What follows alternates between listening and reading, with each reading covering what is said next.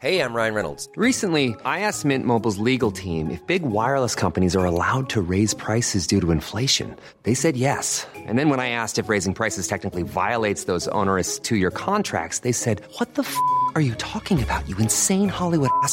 So to recap, we're cutting the price of Mint Unlimited from $30 a month to just $15 a month. Give it a try at mintmobile.com slash switch. $45 upfront for three months plus taxes and fees. Promo rate for new customers for limited time. Unlimited more than 40 gigabytes per month. Slows. Full terms at mintmobile.com. Heraldo Podcast, un lugar para tus oídos. Noticias del Heraldo de México. Sobre el ataque al periodista Ciro Gómez Leiva, el presidente Andrés Manuel López Obrador enfatizó que llegará a la verdad del atentado contra el comunicador, por lo que recordó que se instruyó que se haga una investigación a fondo sobre el caso para que la situación no quede impune.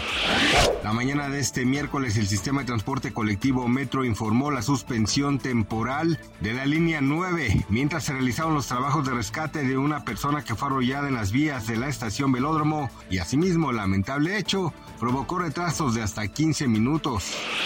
De acuerdo con cifras del Instituto Nacional de Estadística y Geografía, en octubre de 2022 las ventas minoristas de las empresas comerciales se recuperaron a registrar un aumento mensual de 0.7% con cifras ajustadas por estacionalidad, luego de dos meses consecutivos de caídas. Estas ventas observaron su mayor expansión mensual desde febrero, cuando incrementó 0.8% y se situó en 2.3% arriba de sus niveles prepandémicos.